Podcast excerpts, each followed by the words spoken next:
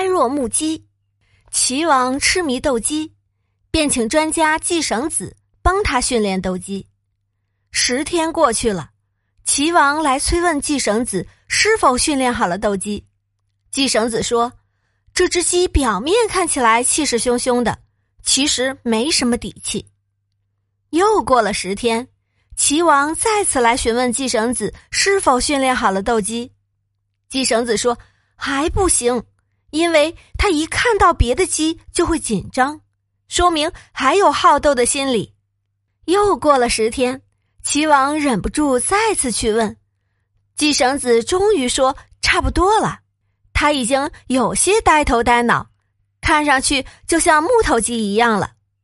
在斗鸡时，对手的鸡又叫又跳，而季绳子训练好的鸡却像只木鸡，一点反应也没有。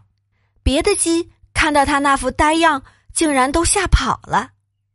呆若木鸡一般用来形容一个人有些痴傻发愣的样子，或因恐惧、惊异而发愣的样子。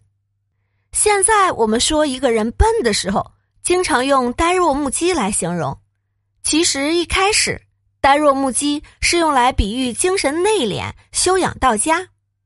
有人从中悟出道理：真正的勇敢是不为所动，是心有猛虎而外表平静。后来，“呆若木鸡”逐渐成为了一个贬义词。